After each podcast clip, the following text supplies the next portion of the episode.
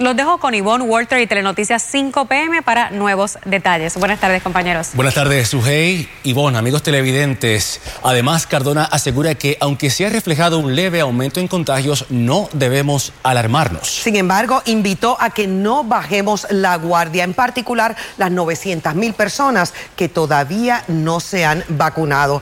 Tenemos la información un poco más adelante, pero primero los titulares. Eh, estuvo con tres equipos, jugó con Manatí, con Florida y con Barceloneta. Empezó en el 2015 nuestro torneo y lamentablemente pues anoche eh, tuvo una situación difícil en la cual le costó la vida. Tuvo un excelente juego sin imaginar que días después encontraría la muerte. Lamentan asesinato de joven pelotero de la AA. Llega un vehículo con dos personas que se bajan y abren fuego contra el Oxiso. El asesinato fue rápido. Ahora investigadores dependen de cámaras de seguridad para esclarecer la ejecución de dueño de kiosco en Luquillo. Agente arrestado intenta defenderse de disparos al aire que realizó en presencia de su hijo, un menor de edad. Tras semanas de padecimiento, paramédico muere a consecuencia del COVID, mientras Departamento de Salud asegura todas las variantes del virus ya están en la isla. Si usted sabe que no hay plaza, no cita tanto maestro. No nos tengan este estrés. Molestos y frustrados, así salen decenas de maestros de feria de empleo convocada por el Departamento de Educación. En el tiempo nos espera un fin de semana variable con buen sol, calor y lluvias por paso de una onda tropical.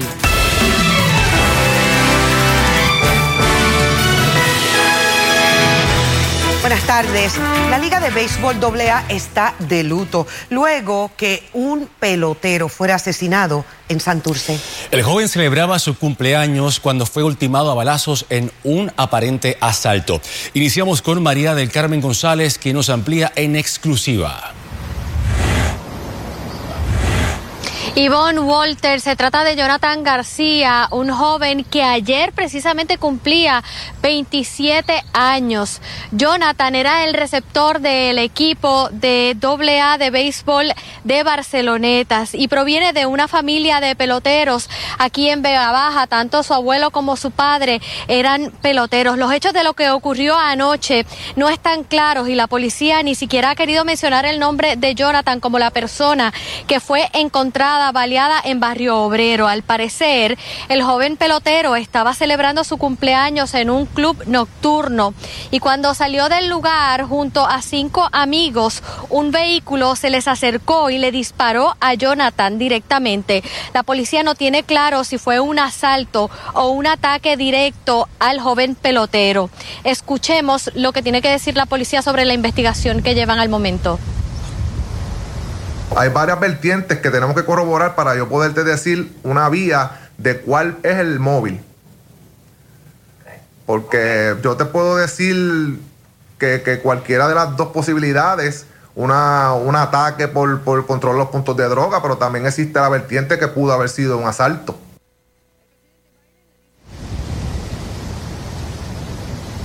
Y aunque la policía no ha querido confirmar que se trata de Jonathan, si la Federación de Baloncesto confirmó que es García, el hombre que fue encontrado baleado en Barrio Obrero, y también informó que este joven desde el 2015 había pertenecido a tres equipos de la AA.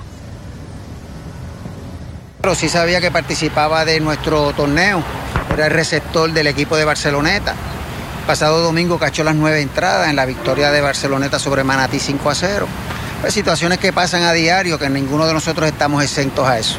Bueno, por lo menos lo, que, los números que tengo, pues era un jugador eh, en su posición, hacía el trabajo aceptable.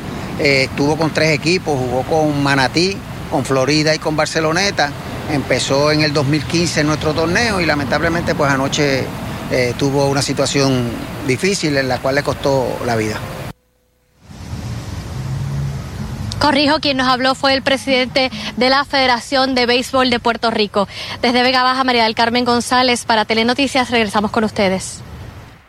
Gracias, María del Carmen. Mientras tanto, en Luquillo, la policía intentaba hoy ocupar videos de cámaras de seguridad que los ayuden a esclarecer el asesinato de un comerciante de los kioscos de Luquillo.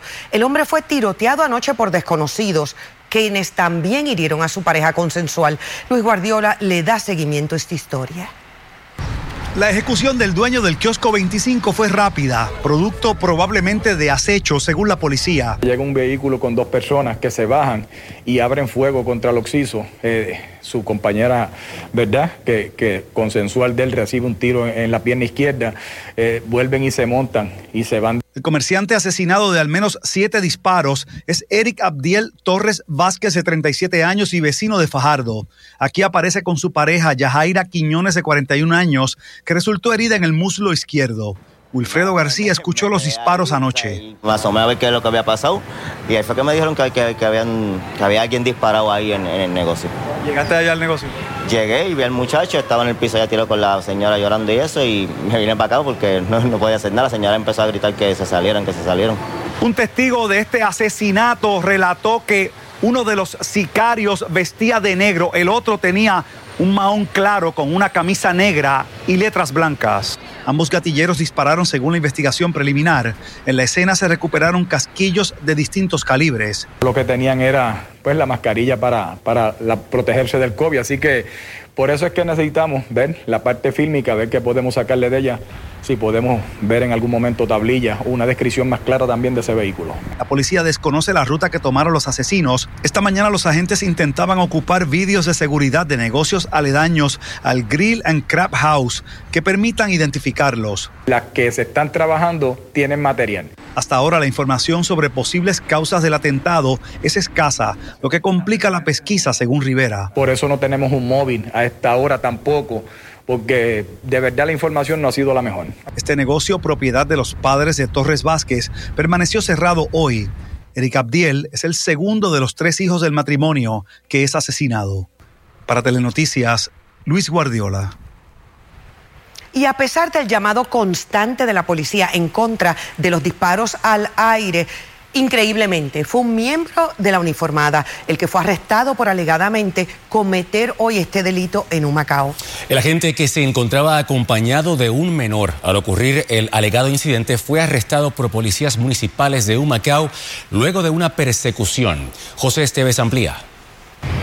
Policías municipales realizaban un plan de vigilancia preventiva a las 2 y 30 de esta mañana ante una serie de escalamientos a comercios en la carretera número 3 cuando escuchan las fuertes detonaciones que provenían del sector Junquito de este municipio.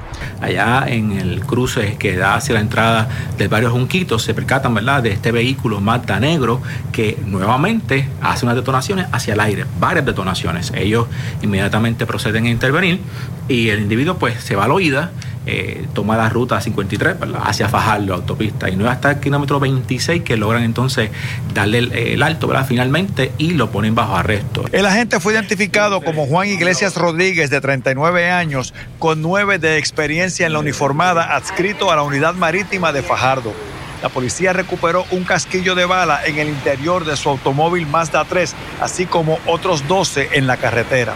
El policía utilizaba su arma de reglamento, una pistola Glock, pero la misma estaba cargada con un peine de 22 balas, que no es el que le provee la agencia, lo que, según el comisionado, la convierte en una ilegal. El arma cargaba dos balas y se ocuparon también dos peines de reglamento. Iglesias alegó a la policía defensa propia. Él alegó eh, que un vehículo lo, estaba siguiendo. Nosotros hemos hecho los trámites investigativos pertinentes para demostrar nuestro cargo, que nos protegemos, los cargos que pretendemos presentarle a este eh, fiscal Gabriel Redondo. El automóvil, sin embargo, no presentaba impactos de bala y la intervención se realizó en un vehículo rotulado con los biombos encendidos.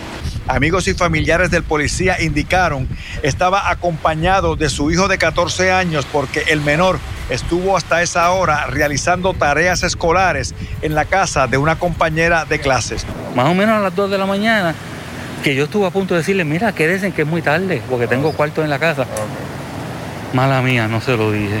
Y mi esposa también está diciéndome eso. Ay, yo estuve a punto de decirse que, que se quedaran. Pero yo doy fe que la gente es tremendo, muy buena gente. Se contemplaba la erradicación de cargos por maltrato a menores y disparar un arma de fuego en un lugar público. Para Telenoticias, José Esteves. Y bajo investigación está la muerte de una mujer ocurrida esta madrugada en Naguabo, luego que perdiera el control de su vehículo y chocara contra una bomba de gasolina, lo que provocó que su auto fuera consumido por las llamas. Luisa Sotero nos amplía esta noticia en desarrollo. Muy buenas tardes. En horas de la madrugada se registró un accidente de carácter fatal en esta zona de Nahuabo. Nos encontramos con el teniente Solano Burgos. Eh, ¿Sucedió? ¿Cuáles fueron los hechos ocurridos? aproximadamente a las 2 y 53 de la madrugada, ¿verdad? Se comunican a la comandancia de área informando de un accidente de auto en este lugar, carretera 192, garaje Félix. Al llegar al lugar, ¿verdad? Se percatan de que hay, un, hay una, un vehículo que acaba impactó una de las bombas, el mismo se incendió. El mismo se incendió, ¿verdad? La dama pues fue removida por ciudadanos que llegaron, ¿verdad? tratando de brindarle los primeros auxilios, pero la misma ya, había, ya no tenía signos vitales.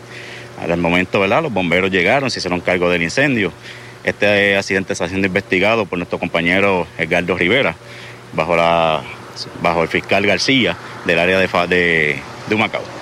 Fueron unos ciudadanos que pasaron y entonces pudieron sacar. Correcto, ellos fueron los primeros en llegar al lugar, ¿verdad? Se percataron que el garaje estaba tomando fuego y removieron la dama para que no fuera no se no falleciera calcinada, pero la misma ya no tenía signos vitales al momento. ¿El garaje estaba cerrado en ese momento? Al momento sí, tengo el conocimiento que sí. ¿Qué se investiga en estos momentos? ¿Exceso de velocidad o, o algún ángulo? No se descarta, no se descarta, ¿verdad? La velocidad. Este, es parte de la investigación, parte de la investigación que tenemos pero los videos y toda esa información se va a recopilar y posteriormente será brindada. ¿El cuerpo fue eh, recogido por el Instituto de Ciencias Forenses? Correcto, ¿la? Instituto de Ciencias Forenses, correcto. Ahí se le harán las pruebas correspondientes a ver si hay alcohol en el organismo. Bueno, muchísimas gracias. Es todo lo que tenemos hasta el momento. Les informó para Telenoticias Luisa Sotero.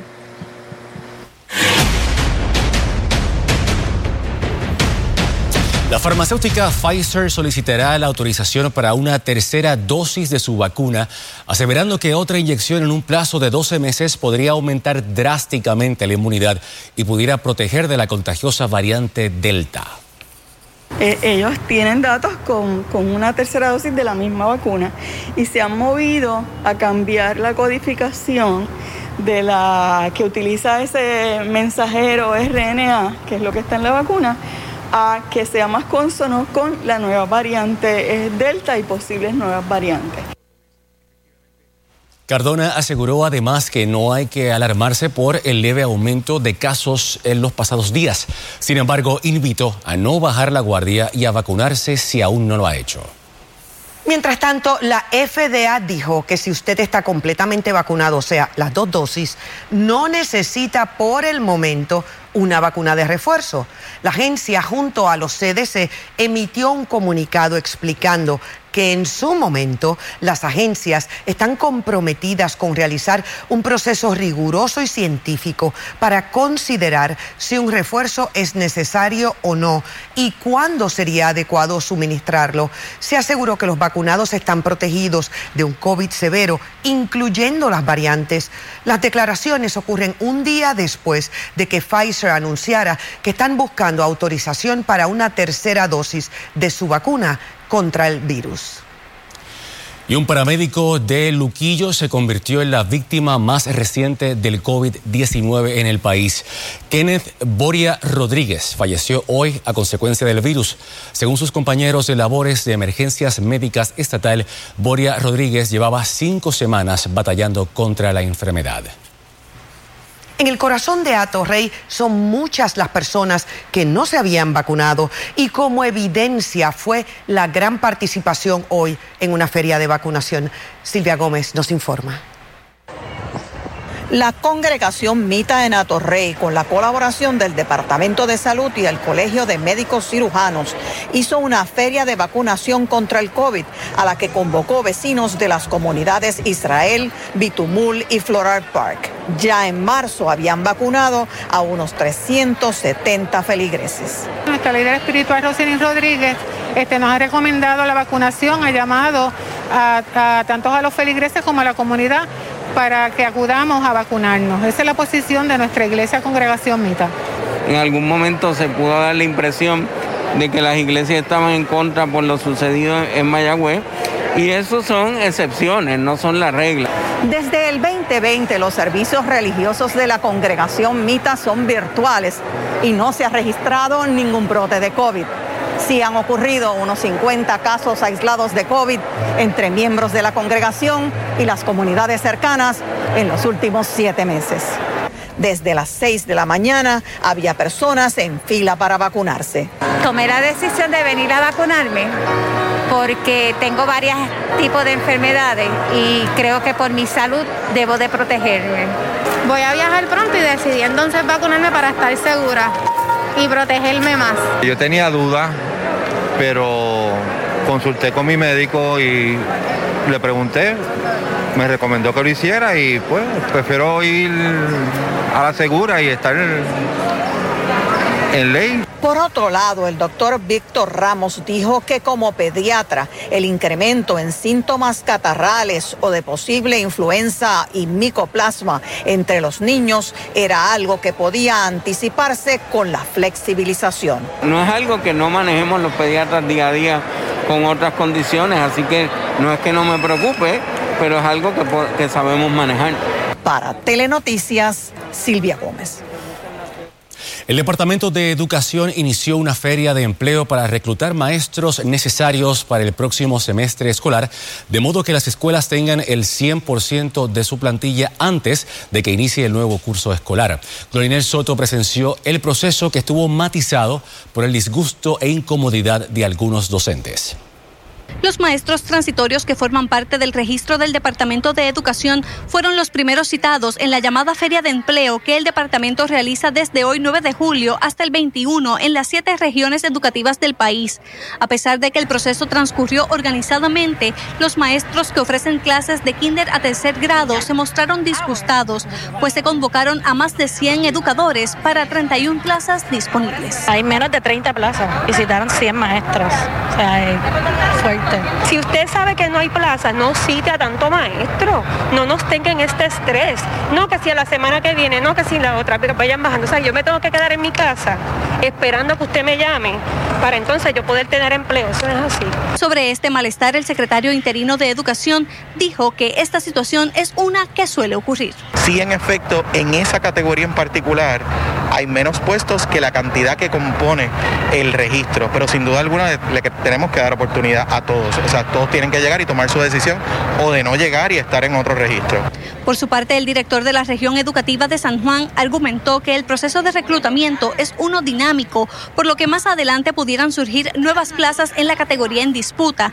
En ese caso, los maestros no seleccionados hoy deberán regresar a una feria de empleo. Según vayan eh, haciéndose disponibles las plazas en la categoría, son llamados para seguir en el último turno donde nos quedamos. Otras categorías como la de maestro de inglés a nivel elemental presenta una situación distinta. En ese renglón hay disponibles 50 plazas y al cierre de este reportaje solo cuatro maestros habían aplicado para las vacantes.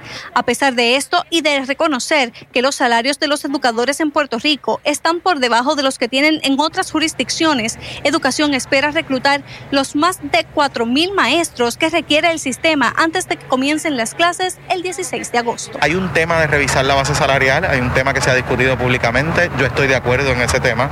Eh, obviamente eso requiere una inyección de recursos para poderlo atender. Para Telenoticias, Glorinel Soto Rodríguez.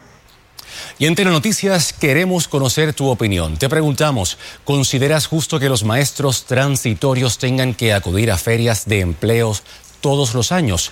14% opinó que sí, 86% no. Para más noticias accede a telemundopr.com. En su gran mayoría, ni los profesores ni los estudiantes de la Universidad de Puerto Rico comulgan con la idea de que el destituido presidente Jorge Haddock permanezca en la comunidad universitaria luego que la Junta de Gobierno forzara su salida de la UPR. Y Sosa con detalles. Hace años que la Asociación Puertorriqueña de Profesores Universitarios, APU, ha expresado su inconformidad con el desempeño del presidente Jorge Haddock, destituido ayer por la Junta de Gobierno. El contrato que lo mantuvo en el cargo desde el 2018 establece que luego de dos años en la presidencia puede ocupar una plaza docente de contar con evaluaciones positivas de la Junta de Gobierno. Yo digo que ese es el chiste que se cuenta solo, porque me parece inverosímil que premiemos a alguien con una plaza que tenemos cientos de compañeros docentes sin plaza que no advienen a ninguna plaza y a él se la dan siendo mal administrador porque lo destituyen por ser mal administrador. La APU ha insistido que el contrato otorgado a Haddock es ilegal. El mismo establece una compensación anual de 240 mil dólares en medio de la peor crisis económica en la universidad. Un experimento fallido, traen a alguien de afuera de la universidad que no conoce la idiosincrasia, que no conoce la cultura política, la cultura administrativa y la cultura académica de la Universidad de Puerto Rico, con unas ideas que no necesariamente son parte de esa idiosincrasia. Y este es el resultado. La universidad está peor ahora que cuando llegó Haddock. La APU entiende que la Junta de Gobierno es igual de responsable que su presidente de la situación actual en la que se encuentra la Universidad de Puerto Rico. Relataron que en el pasado la Asociación de Profesores Universitarios intentó cabildear en el Congreso para lograr que se sacara a la universidad de la ley promesa y evitar así mayores recortes presupuestarios. Increíblemente, la Junta de Gobierno se opuso a dicha gestión. El presidente lo que ha demostrado es negligencia y no está consciente de los asuntos que están pasando con la universidad. Él ha demostrado un mal manejo con los asuntos de las acreditaciones y con el presupuesto de la universidad. El Consejo General de Estudiantes también se opone a que Haddock permanezca en la universidad, puesto que entienden que al no pertenecer a la comunidad universitaria, se violentan las reglamentaciones vigentes. A nosotros no nos parece que ocupe el puesto de catedrático en ninguna facultad, no sea de administración o sea en la facultad que de, ingeniería en otro recinto, no, no, lo estamos, no estamos de acuerdo. Jorge Haddock culminaría sus funciones como presidente el próximo 31 de julio. Para Telenoticias, Ivette Sosa. Vistas actualizado las condiciones del tiempo. A esta hora continúan los aguaceros y algunos localmente fuertes por los efectos locales hacia el interior oeste de Puerto Rico. También algunas lluvias dispersas sobre el este de la isla. Eventualmente veremos cómo el radar va a notar esas lluvias otra vez, pero vean la nubosidad y es que tenemos esas lluvias especialmente entre Mayagüez, Hormigueros, hacia Maricao, al norte de San Germán. Noten también que entre Lares, ahí está la lluvia. Utuado también hacia el sur de Arecibo con algunos aguaceros, llegando adjuntas también algunas lluvias. Esos aguaceros más fuertes de la tarde deben ir disipándose gradualmente con la puesta del sol y a esta hora también algunas lluvias dispersas en la zona metropolitana, entre el sector también de Vega Baja y hacia el sector de Vega Alta. Y vean que por el este de Puerto Rico, desde lo que es Caguas, abarcando Juncos hacia lo que es el sector de Canóbanas, también con algunos aguaceros y al sur de Vieques, algunas lluvias localmente fuertes. Y es que hoy entra una ligera zona de humedad propiciando tiempo un poco más variable, buenos momentos de sol para el resto de Puerto Rico y vean que esas lluvias se pueden prolongar por lo menos por el este y la costa norte durante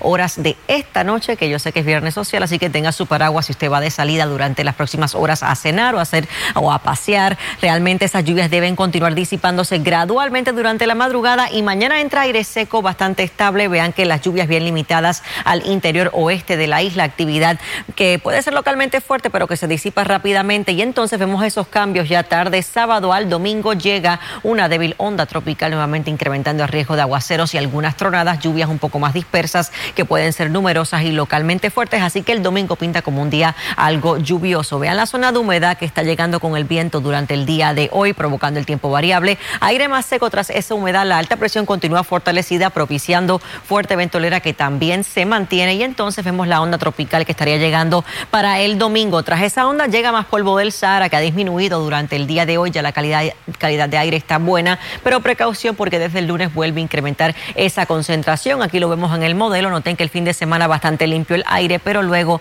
tarde domingo a lunes llega esa densa nube de polvo del Sahara tras la onda tropical y eventualmente para el martes aire más limpio nuevamente. En cuanto a su pronóstico para mañana en sectores costeros, noten los muy buenos momentos de sol, limitada la lluvia de un 10 a un 20%. Las temperaturas van a continuar calurosas, 89 a 90 grados para algunos sectores, San Juan, Mayagüez, 87, Ceiba, Ponce, 90 grados y por ese factor humedad ya usted sabe que los índices de calor van a estar más elevados. Vean que en la montaña también buenos momentos de sol limitada de la lluvia de un 10 a un 20% y las temperaturas en el sector montañoso de 84 y hasta 86 grados. En la próxima un vistazo al pronóstico marítimo. En manos del secretario de Recursos Naturales, decisión de orden de CCI de Sista para paralizar trabajos de remodelación en condominio de Rincón. Los detalles más adelante. El Jardín del Atlántico, Aguadilla. Escucha Guapa Radio por Radio Voz 1580 AM y 105.1 FM. Guapa Radio. Ponte adelante y regístrate en la aplicación AutoExpreso móvil hoy. Es bien fácil. Baja el app a tu celular Android o Apple y registra el número de tu sello de AutoExpreso para que puedas recargar automáticamente, mantengas tu cuenta al día y puedas hasta eliminar o añadir vehículos bajo una sola cuenta. No esperes más, evita hacer filas o paradas innecesarias. Baja AutoExpreso móvil a tu celular hoy. Es fácil y seguro. Registrarse es un paseo. ¿Te preocupa alguna úlcera que no cicatriza? En el Hospital Wilma Vázquez de Vega Baja te podemos ayudar. En el Centro de Cuidado de Úlceras y Medicina Hiperbárica del Hospital Wilma Vázquez en Vega Baja dominamos las técnicas médicas más avanzadas como terapia de oxigenación, presión negativa, injerto de piel y otros. Contamos con los especialistas certificados de mayor experiencia para lograr una pronta cicatrización evitando amputaciones. Aceptamos la mayoría de los planes médicos, incluyendo el plan de salud del gobierno con First Medical. Para más información y orientación, llámanos al Hospital Wilma Vázquez en Vega Baja. Teléfono 787-807-7575. 807-7575. Bermúdez Longo Díaz Mazó, empresa líder en construcción, continuamente está en la búsqueda de personal con talento para puestos en electricidad, plomería, telecomunicaciones, técnicos de refrigeración, administración y safety. Contamos con beneficios de plan médico 401k, seguro de vida, horario diurno, entre otros. Conoce nuestras oportunidades de empleo en nuestra página web bldmpr.com diagonal jobs o comunícate al 787-761-3030, 761-3030, extensión 223 o 224.